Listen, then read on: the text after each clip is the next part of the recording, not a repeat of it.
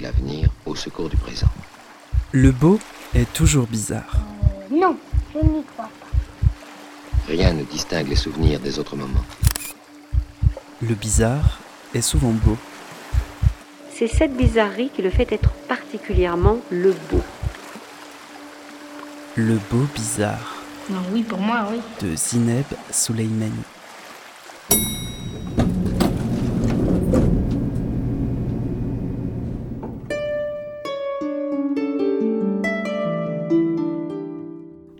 Toutes, bonjour à tous. Bienvenue dans Le Beau Bizarre, un espace sonore libre et hybride, un espace qui se laisse facilement aller à l'émotion. Ah bah alors là, j'ai carrément les larmes aux yeux. Mon invité du jour a grandi au lavoir moderne parisien dans le quartier populaire de la Goutte d'Or à Paris, petit théâtre fondé par ses parents où les langues du monde entier sonnaient une partition cosmopolite quotidienne, un lieu qui ouvrait grand ses bras aux marginalités joyeuses. La création côtoyait les cérémonies des habitants du quartier, artistes, intellectuels, écrivains, poètes et réfugiés peuplaient ce lieu vivant et atypique, un cadre artistique et émotionnel puissant pour Apollonia Sokol pour qui la création devenait une vocation évidente. Après ses premières gammes en peinture avec les peintres résidents du théâtre familial, elle part à 13 ans suivre des cours de modèle vivant à Copenhague. À 16 ans, Düsseldorf l'attire pour la peinture allemande. À 19 ans, elle entre aux Beaux-Arts de Lyon qu'elle quitte très vite. Mais plus tard, ce sont les Beaux-Arts de Paris qu'elle intègre. Elle traverse l'Atlantique pour faire un grand tour dans les ateliers de Dan Collen et d'Henri Taylor. Mais elle finit par revenir à Paris pour de bon, avant que le confinement n'eût raison d'elle, et elle décide de postuler à la Villa Médicis à Rome, dont elle devient pensionnaire pour l'année 2020-2021. Elle ne conçoit pas son art de manière isolée. Sa pratique est intimement nourrie de sa relation à d'autres artistes et personnes qui composent précieusement sa cosmogonie. Elle fait partie des artistes exposés actuellement à la collection Lambert à Avignon dans le cadre de Viva Villa. Mais c'est dans son appartement parisien que j'ai eu le plaisir de la rencontrer, non sans une certaine émotion. Apollonia Sokol est mon invitée du jour et j'en suis très heureuse. Apollonia Sokol, bonjour. Merci d'avoir accepté mon invitation dans le Beau Bizarre. Vous êtes peintre, à l'huile, précisons-le, car il me semble que c'est important pour vous l'usage de cette matière organique et l'endurance qu'elle demande. Vous peignez des toiles grandeur nature en revisitant notamment la mythologie ou les grands thèmes de l'histoire de l'art. À quel moment il était devenu évident pour vous que devenir peintre était votre vocation? Ouais, c'est une question euh, qu'on me pose souvent, mais enfin, je sais pas, j'ai toujours peint et j'ai toujours voulu être peintre. Et dans, mon enfance, euh, je, peignais déjà et j'ai jamais arrêté, quoi, je suppose. Ça, c'est la version courte de l'histoire. Après, bon, j'ai grandi dans un théâtre euh, à Château-Rouge, euh, qui était une création de mes parents, voilà, qu'ils ont créé dans leur, enfin, quand ils dans leur vingtaine. Et donc, euh, en haut, euh, il y avait un espace avec euh, plein de peintres, et donc j'étais tout le temps avec ces peintres-là. Et donc c'est comme ça que j'ai commencé à peindre. Vous êtes française d'origine polonaise et il me semble, vous le disiez justement à l'instant, que l'environnement dans lequel vous avez grandi vous a beaucoup influencé et a été déterminant dans vos choix par la suite. Est-ce que vous sauriez redétailler justement et préciser en quoi il a été déterminant cet environnement dans lequel vous avez grandi? Ben, C'est-à-dire que la Goutte d'Or, déjà, bon, bah, c'est un quartier où il y a énormément, une très très grande mixité. Et donc euh, voilà, comme je disais, c'était un petit théâtre de quartier, donc tous les événements euh, ben, euh, voilà, de, de toutes les communauté se passait là-bas. Par exemple, je me souviens qu'il y avait, euh, à l'époque, il n'y avait pas de temple protestant euh, euh, dans, dans, la Goutte d'Or. Donc finalement, tous, les, dimanches, on avait la messe gospel. voilà, avec, ben, avec les tambours, avec tout ça, et aussi par exemple les mariages, il y a des, les funérailles des fois, bah, toutes les fêtes, euh, j'allais dire fêtes de village, mais c'est presque un village en fait ce quartier. Alors vous faites partie des artistes présents dans l'édition de Viva Villa, visible à la collection Lambert à Avignon jusqu'au 12 février 2023, puisque vous étiez pensionnaire euh, de la ville de la Médicis en 2020-21 il me semble. Que retenez-vous euh, de l'année passée à Rome dans cette résidence? Donc euh, oui, donc euh, la, la, la, Villa Médicis. Alors bon, j'ai été, j'ai été admise à, la Villa Médicis. Je j'y croyais pas vraiment en fait. On était en période de Covid et j'avais du temps. Euh, voilà, j'étais confinée comme beaucoup de personnes et donc du coup j'ai j'ai envoyé mon dossier et il se trouve que que je l'ai eu. Et donc euh, là, bon ben ça a été une aventure parce que moi j'ai toujours euh, rêvé, voilà, d'aller. j'avais toujours entendu parler de cet endroit. voilà, c'est tellement exclusif. Bon, j'avais, je rêvais d'y aller et donc quand je suis arrivée, bon bah j'ai découvert bien, évidemment ce magnifique château, mais euh, aussi euh, voilà une ambiance que ben bah, que je ne pouvais pas imaginer par moi-même, à savoir, bon, on était en, période de confinement à la villa également, donc finalement on était un petit peu dans un huis clos avec donc 16 personnes et des autres pensionnaires ben, que je ne connaissais pas et je sais pas, on a c'était assez intense, je dirais. Après, j'ai eu la chance d'être avec mon compagnon Azedine Salek, qui lui euh, est un poète et est allé tout de suite à la rencontre de la ville, avait un atelier dans Rome, a fait des expositions, puis a rencontré finalement tous les artistes de Rome et est devenu une célébrité locale, on va dire. Ce qui m'a permis d'avoir quand même un pied en dehors de, de cette vie de château euh, qui est donc euh, oui, la Villa Médicis, au sommet, en plein centre de Rome, qui est un petit peu en compétition avec le Vatican pour savoir qui a le point le plus haut architecturalement parlant et c'est des rapports euh, des rapports euh, ouais, d'hierarchie qui sont assez euh, que je, n'avais jamais vécu auparavant en fait. Et par rapport à votre pratique et à votre peinture, est-ce que ce contexte-là a transformé, a influencé d'une manière ou d'une autre votre travail ou pas forcément?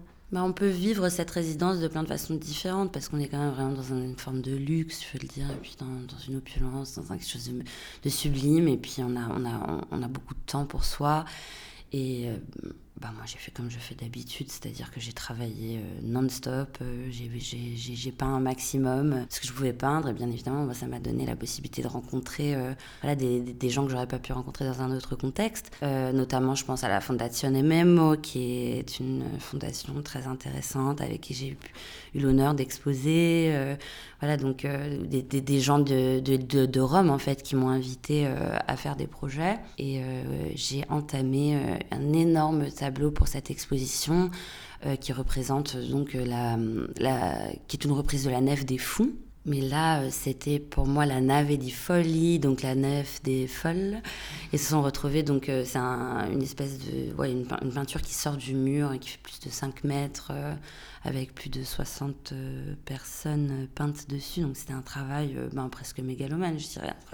Très, très, très, laborieux. Et euh, donc la Villa Médicis m'a donné la possibilité de, de, me consacrer complètement à ça, par exemple. Apollonia Sokol était pensionnaire en 2020-2021, euh, donc effectivement sélectionné avant que je n'arrive, avec un travail extrêmement fort de, peintre, et une peintre très, engagée à l'image des artistes aujourd'hui qui euh, même s'ils viennent passer un an à, Rome, euh, ne sont pas euh, enfermés dans leur tour d'ivoire, mais bien en, prise directe sur, sur l'état du monde, très sensible aux, questions éminemment contemporaines, questions du genre, questions de, décolonisation, questions de, fluidité ou, d'identité. Et le, le travail d'Apollonia est, à, est à la frontière de l'ensemble de ces, de ces thématiques. Euh, moi, ce que j'ai souhaité euh, montrer euh, à, à, la collection Lambert, c'est un travail qui est, qui est, tout aussi visible dans d'autres lieux, notamment dans sa, dans son, sa galerie The Pile à Istanbul, qui fait un, un très beau travail d'accompagnement, des tableaux qui sont peut-être moins, moins vus en France, qui sont dans les institutions, qui sont ces, ces portraits, puisque, me semble-t-il, au cœur de toutes ces compositions, des grands formats également, méthodologiquement, est le travail que, que mène Apollonia en tant que portraitiste. Elle peint notamment beaucoup son son, entourage dans lequel on retrouve euh, euh, beaucoup de, femmes, de personnes queer, euh, de personnes trans. et ce que je trouve très frappant dans le travail d'Apollonia, c'est l'attention qu'elle qu'elle accorde à la question de l'agentivité des personnes représentées, puisqu'elle les, elle les intéresse, elle les intègre à la question de, la composition, de la représentation, que, quel est le geste qui semble empouvoirant, pour reprendre cette traduction canadienne que j'aime beaucoup, qui semble important pour, la personne peinte, quel regard mettre en avant, etc. Et ça, c'est une question qui est au cœur de ce premier chapitre de l'exposition qui s'appelle Entendre euh, les voix euh, qui, manquent à l'appel, qui, parle de, bah de, questions de représentation, d'écoute euh, et peut-être des représentations qui jusque-là ont manqué, qui me semble-t-il est aussi au cœur de, de ce que travaille Apollonia avec beaucoup de force.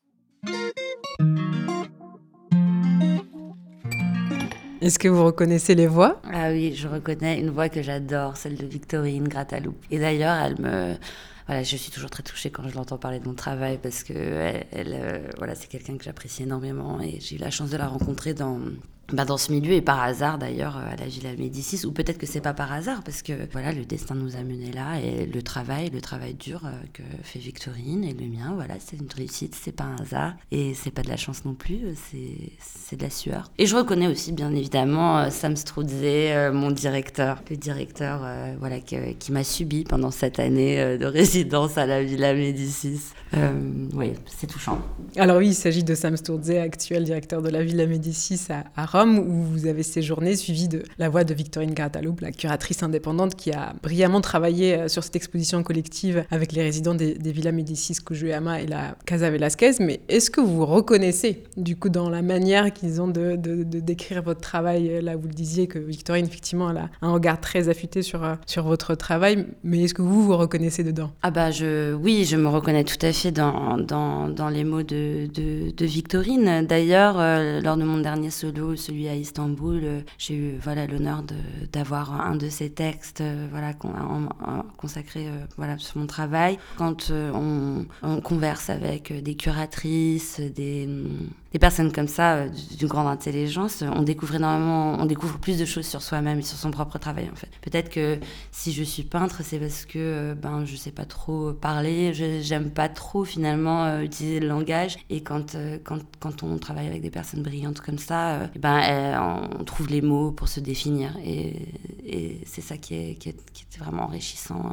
Mais bon, je connais Victorine aussi d'un autre contexte en fait. A rappelé euh, voilà, les personnes trans que j'ai pu peindre, euh, la communauté dans, dans, laquelle je fais partie, etc. Et c'est vrai que Victorine a vécu avec euh, les gens que j'ai peints dans mes tableaux et, il a fallu voilà, la Villa Médicis pour qu'on se retrouve. Mais en fait, on, on, on avait déjà plein d'amis interposés et on vient peut-être du même milieu quelque part. On va continuer d'entendre des voix amies. J'ai rencontré Apollonia euh, en je pense en 2016, je crois, quelque chose comme ça. J'ai ensuite eu la joie de découvrir son travail de peintre, hein, que, que j'admire. Euh, J'aime euh, le fait qu'on puisse faire de la peinture à l'huile d'une façon aussi moderne à l'heure actuelle, euh, à l'heure digitale, euh, à l'heure où certains ne savent même pas écrire leur nom euh, avec un stylo. qu'on puisse comme ça partir d'une d'une des techniques euh, anciennes pour faire quelque chose de, de, de moderne. Tirer le portrait, euh, parler de, de, ses contemporains, euh, mettre en avant en hommage euh, des femmes, euh, des hommes, des personnes transgenres, des personnes en général, des êtres, des personnes dont on a envie de parler. J'aime la façon dont elle parle de ses sujets, de, de des choses qu'il a aussi la l'anime, euh, la révolte, euh, voilà, c'est les, gens qu'elle aime, euh, la vie qu'elle aime, ce qu'elle déteste aussi, les personnes qui nous ont quittés, qui lui manquent, voilà, l'expression qu'elle qu'elle donne avec sa peinture, hein, qu'elle nous donne. C'est ça qui est joli en, en, en Apollonia. Un être tel que toi, est fragile comme porcelaine, cassé fêlure, cassé fêlure, irrécupérable, tache, cicatrice. Jamais pensé, j'aime tes pensées. J'avais pensé, j'aime tes pensées. J'aime tes pensées. Tes désirs, tes besoins d'amour. Tes désirs, tes besoins d'amour. Tes désirs, tes besoins d'amour. Tes désirs, tes besoins d'amour. Ma question pour Apollonia serait, euh, en fait, bientôt, j'ai envie de, pour ma part, euh, faire des, peintures euh, sur des murs euh, de Paris. Et euh, j'aimerais savoir si ça l'intéresserait de, de, peindre l'un des, des, des, des, immeubles, murs, euh, endroits, euh, ponts, etc. dans Paris. Et sinon, la question, en fait, c'est euh, quel serait pour elle le support euh, hors, hors toile hein, qu'elle aimerait utiliser pour peindre et dans, dans quel endroit du monde?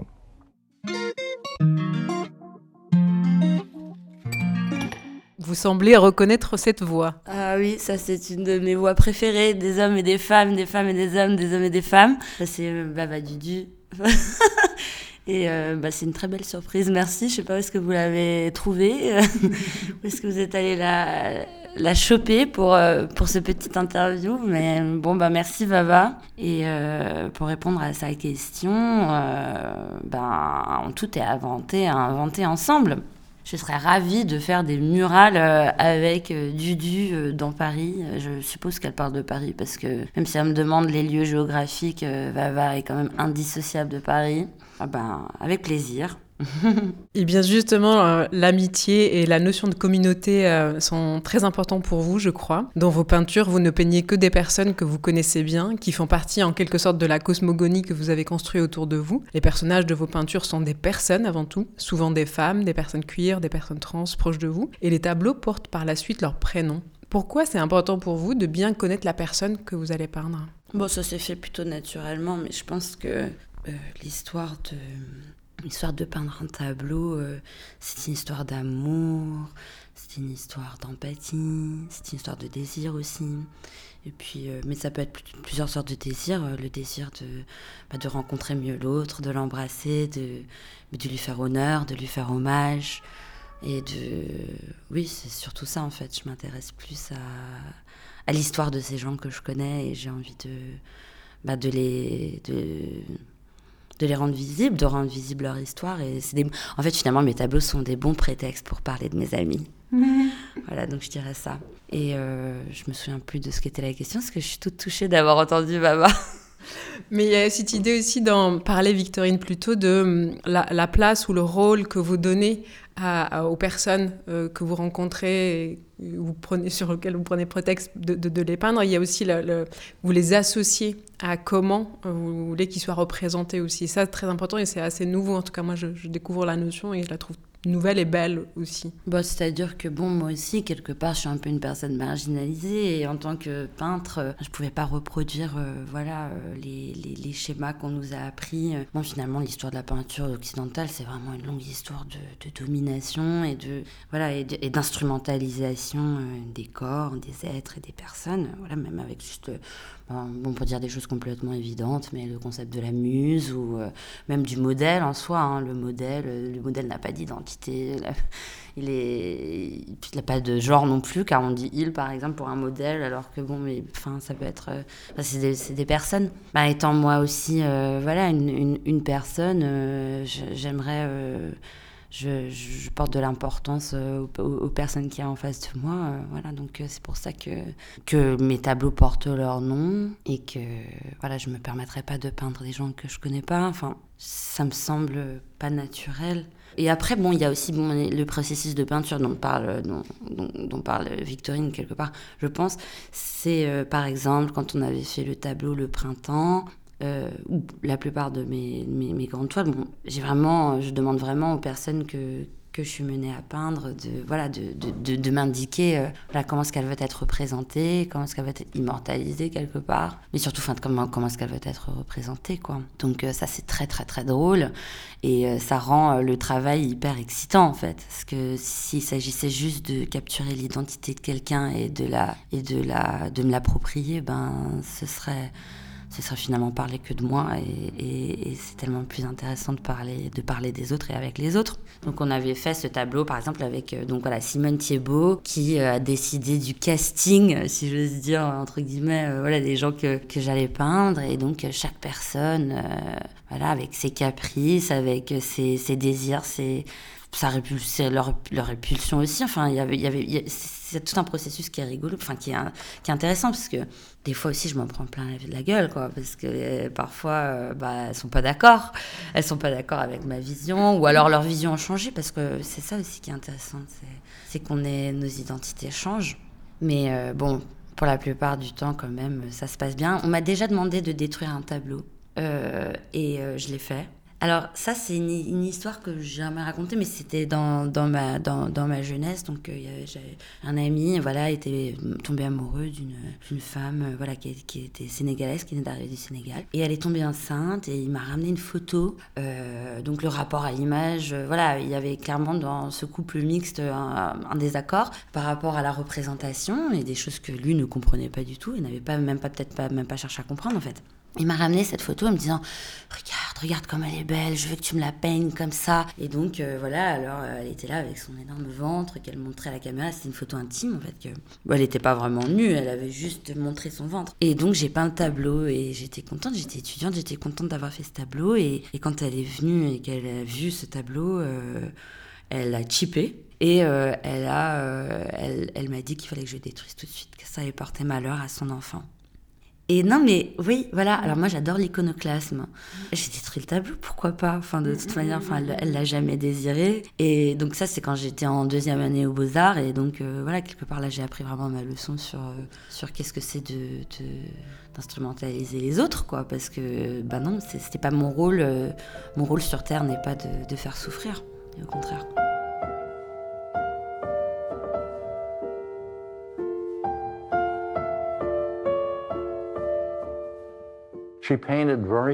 Elle faisait très peu d'œuvres de commande.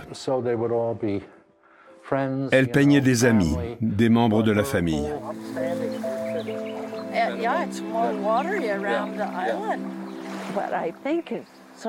Le plus remarquable chez elle était sa capacité à voir la part d'humanité présente en chacun de nous et qui nous unit tous. Si on regarde n'importe lequel de ces tableaux, on se dit ⁇ Ah oui, je sais, je comprends, je ressens la même chose ⁇ Je ne connais aucun autre artiste dont les œuvres permettent cette connexion avec le sujet peint. On le voit, on peut le décrire, mais avec Alice, on peut s'identifier à lui. Si c'était quelqu'un qu'on connaissait, on pouvait vraiment communiquer avec cette personne. Alice avait ce don. C'était stupéfiant.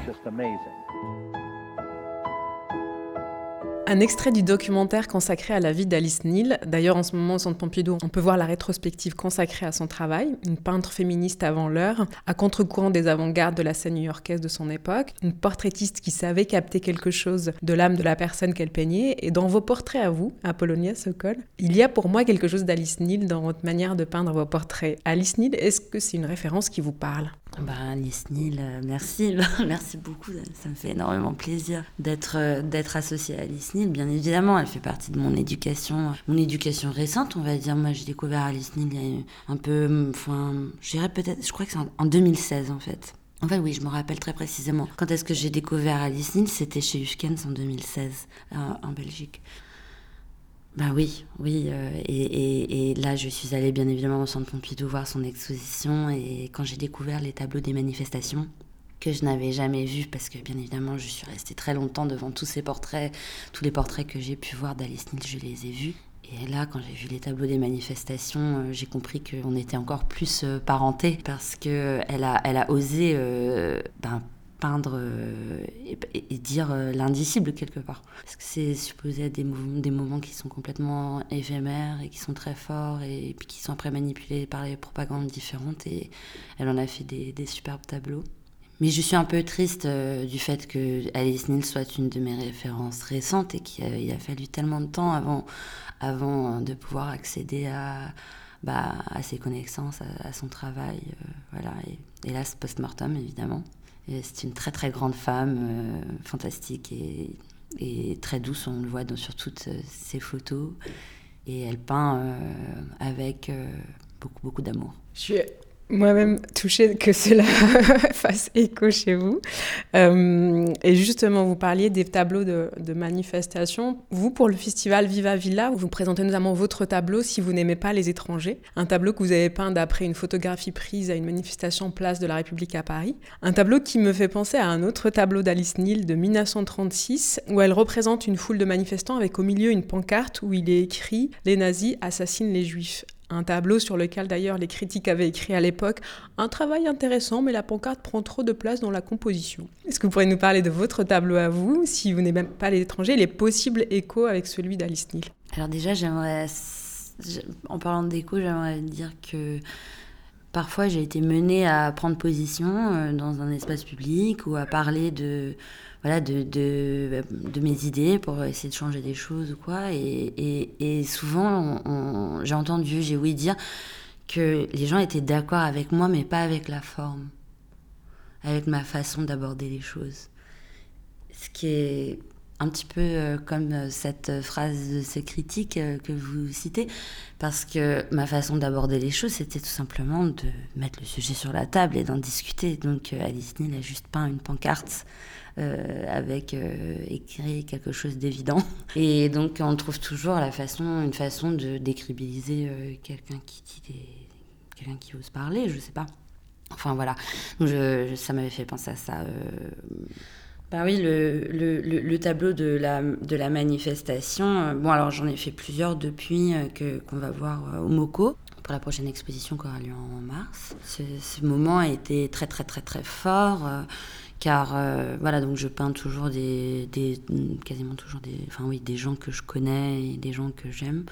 Et là c'était une personne qui était dans la foule donc euh, que je ne connaissais pas qui était une adolescente et elle a, euh, elle a vu que je voulais la photographier avec mon téléphone. J'ai réussi à avoir euh, un contact, euh, voilà, on s'est regardé quoi. Et elle a fait un hochement de tête, cette adolescente, avec énormément de dignité. Voilà, c'était très important pour elle d'avoir, voilà, que j'ai sa validation, on va dire. Et elle a levé sa pancarte, de façon très solennelle, devant son visage, voilà, pour montrer uniquement la moitié de son visage. Et c'était presque comme si elle portait une, une croix, en fait. Hein. Ça ressemblait à voilà, une portée de croix euh, avec, un, avec, avec des phrases qui sont très, très, très lourdes, qu'elle en a vraiment marre de porter, je pense. Et donc, euh, c'est comme ça que s'est passée euh, cette toile. Voilà, pour moi, c'était un moment très très fort. Et juste après, il y a eu bah, génération identitaire qui se sont, qui ont fait leur parade sur les toits de la place de la République et avec leurs propres panneaux. Et c'était comme une espèce de, de face à face voilà très violent. Et euh, c'était important de l'immortaliser d'immortaliser ce moment sans parler de génération identitaire mais en parlant de sa peine à elle et de ce qu'elle de, voilà de, ce poids lourd le poids de ces mots qu'elle doit porter euh, avec euh, finalement son écriture adolescente hein. on reconnaît bien son écriture de de, de, fille qui est à l'école voilà et même sa, sa rhétorique parce que vous pas, si vous n'aimez pas les étrangers, il ne fallait pas nous coloniser, euh, tu vois les retombées. Mm. C'était euh, très fort. Justement, à un moment de votre parcours, vous avez senti le besoin de politiser davantage votre pratique et aussi votre discours. Est-ce que vous sauriez dire pourquoi et à quel moment c'est arrivé cette bascule? Bah, J'ai toujours grandi dans un milieu qui était très politique, euh, enfin politique au sens de politique de quartier, politique, euh, voilà, politique sociale. Après, euh, ça m'a mis du temps de comprendre que j'avais une responsabilité aussi, autre que juste des gestes voilà, qu'on peut faire dans le quotidien, parce que je fais partie du monde des images et les images parlent et elles, elles, elles accompagnent les, leur, leur époque mais elle façonne aussi des esprits quelque part, ou en tout cas elle participe à voilà l'expression. Donc moi, il a fallu aussi que je que je devienne de plus en plus mature et tout ça pour comprendre aussi où est-ce où est-ce que je vais, qu'est-ce que j'ai, qu'est-ce qu'il faut que je fasse et comment il faut le faire. Donc ça, c'est un travail de, de, de, longue haleine, quoi. Il y a plusieurs, il y a plusieurs choses. Euh... Bon, j'ai, comme je disais, j'ai grandi dans un contexte très politisé, mais mais il y a eu aussi bon, bah, le décès de ma meilleure amie, qui était euh, une, une, activiste et qui était également une peintre. Et en fait, elle, ce qui s'est passé dans sa vie, c'est qu'on lui a volé tout son travail euh, pictural de tableau, car il y avait des gens qui vendaient des copies de, de ses œuvres sur le marché noir en Ukraine euh, pendant la, la première guerre en 2014. Et elle s'est sentie, voilà, voilà qu'on lui, qu'on lui a volé son œuvre, mais on l'a aussi exclue de son propre mouvement. Et donc elle s'est sentie un peu démunie. Enfin, finalement, tout ce qu'elle créait lui était volé, son identité également. Voilà, c'est une histoire euh, assez lourde. Mais à cette époque-là, je ne comprenais pas l'ampleur qu'elle ait perdu voilà sa raison de sa, façon de, faire de l'activisme et je lui disais comme elle était peintre ben c'est pas grave continue à peindre tu vas changer le monde avec ça c'est ça ton talent et en fait j'avais pas compris que non c'était ce qui était le plus important pour elle, sa raison de vivre, c'était l'activisme. Et c'est peut-être pour ça aussi qu'elle s'est donné la mort, qu'elle ne trouvait plus de façon de, façon de, de lutter euh, voilà, par, par les actions. Et, euh, et euh, après son décès, voilà, j'ai compris sa leçon. Et donc c'est là où j'ai développé de façon plus évidente une écriture politisée, on va dire, dans mon travail. C'est une personne qui avait notamment introduit le mouvement Pussy Riot en, France, n'est-ce pas? Alors non, Oksana, c'était les Femen. J'avais fait venir le mouvement des Femen en France. À l'époque, les Femen, bon, c'était pas euh, ce qu'on a connu par la suite, parce que bien évidemment, il y a eu des intrigues et des, luttes de pouvoir au sein du mouvement. Donc elle s'est fait exclure, et puis bon, ça a pris une forme complètement différente. Mais euh, donc il y avait les Pussy Riot et les Femen en même temps. Et donc moi, bon, comme je viens de, de l'Europe de l'Est et que ma mère a fui euh, le régime communiste pour que je puisse naître en France, et ben elle, c'est la même chose, elle a fui euh, le régime communiste euh, voilà, qu'il y avait en Ukraine jusqu'au dans les années 90. Donc elle est née sous ce régime. Oui, donc c'était c'était le, le, mouvement des femmes. Après, il y a, pour répondre encore d'une autre façon à cette question, il y a aussi la notion, bon, qu'on dit, euh, voilà, grossièrement, de déconstruction, la, la période dans laquelle on est. Il, a fallu qu'on se déconstruise tous pour euh, tous tous pour euh, pour, pour, pour comprendre voilà pour pouvoir s'armer en fait s'armer et pour pouvoir se se libérer et donc moi aussi j'ai dû passer par par ça comme comme comme tous, les tous mes contemporains. Après, euh, moi, j'ai énormément d'affection pour la génération qui vient après moi, enfin les plus jeunes, ceux que, que je retrouve, euh, ben, par exemple, à Les âmes, à Caen, où j'enseigne. Euh, donc des personnes qui ont la vingtaine, qui sont toutes, tous de queer, non binaires, voilà, qui choisissent en tous les cas leur identité et qui sont et qui ont tout un vocabulaire à leur service. Et donc j'apprends énormément de, ces personnes-là qui, sont, qui entrent finalement dans le monde, dans un monde très difficile, mais euh, assez, d'une façon assez euh, décomplexée et libre, je trouve. Alors vous êtes une jeune femme artiste connectée à son époque, vous le disiez aussi, à ses usages aussi, et votre compte Instagram est un atelier d'artistes ouvert et offert à celles et ceux qui vous suivent. Pourquoi c'est important pour vous d'ouvrir virtuellement votre atelier à, à, vos followers?